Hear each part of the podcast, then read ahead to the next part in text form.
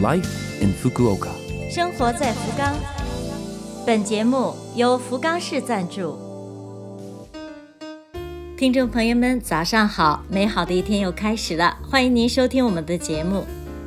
这台节目整体叫做《Life in Fukuoka》，从周一到周五，使用五种语言介绍时令话题，传递福冈市政府希望外国人士了解到的信息。我是每周二的中文版《生活在福冈》的主持人露露。虽然是个小小的窗口，如果能够对您的生活有所启发，我们将感到非常的荣幸。生活在福冈，好像觉得刚聊完赏花的话题，一下子就直接进入到夏天里了一样。气温升高，是不是该准备泳衣了呢？别忙，日本在夏日到来之前还有个插曲，那就是梅雨季。See you。今天呢，咱们就说一说日本梅雨季的特点。每年六月份左右，日本有个梅雨季的自然现象。对于南方长大的小伙伴来说，恐怕不用多废话了。但是对于没有经历过梅雨的北方人来说，是一个不大不小的挑战。梅雨最大的特点就是高温潮湿，衣服被子老觉得是潮乎乎的。不过既然是个自然现象，那我们就得自然对待。日本人非常的重视这个季节。气象预报里会特意的在梅雨季开始的那一天报告入梅了，此雨一粒，然后在结束那天说出梅了，此雨阿 K，感觉就像是集体的钻隧道一样，哎进去了，然后咱们又集体出来了，就是这个意思了。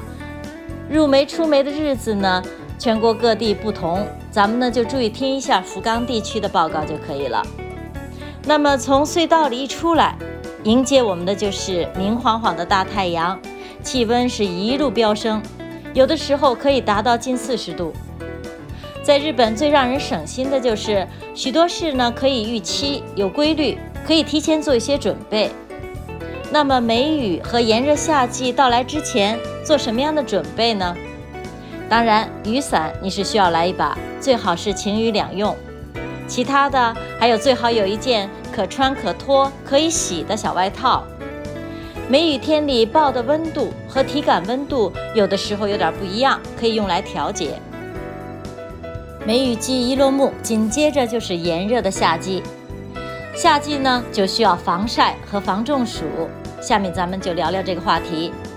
在太阳下长时间运动，身体里面的水和盐的比例失调，会出现头晕、头疼、恶心、疲乏。这就是中暑了，不仅是在室外，在屋里面也会出现这种现象。那么怎么防中暑呢？太阳足的时候，尽量找凉快的地方，最好在屋里面。外出戴帽子、打伞遮阳，避免剧烈的运动。使用冰毛巾等围在脖子上，可以有效的降下体温，防中暑。再有就是多喝水，勤补水。新冠疫情下，我们都戴着口罩，所以呢，觉得口渴的时候，有的时候来的会慢一些，这点请大家注意。